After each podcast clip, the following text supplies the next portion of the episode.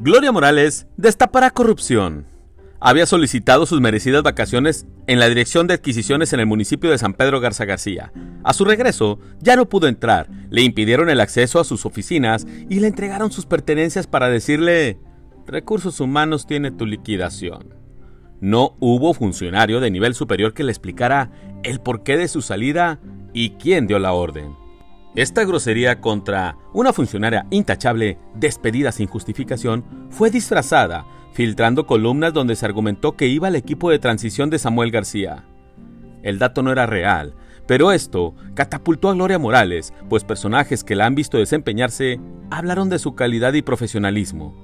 Los orígenes de Gloria Morales en estas lides son de mediados de los noventas, cuando operó políticamente para el PAN en la región sur del estado, visitando ejidos y rancherías para que recibieran al entonces candidato gobernador Fernando Canales.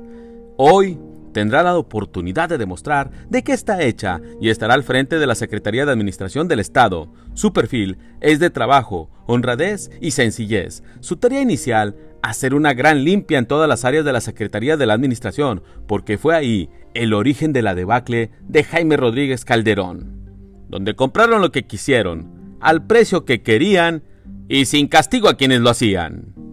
Duro como la roca, su servidor, Efren Andrade.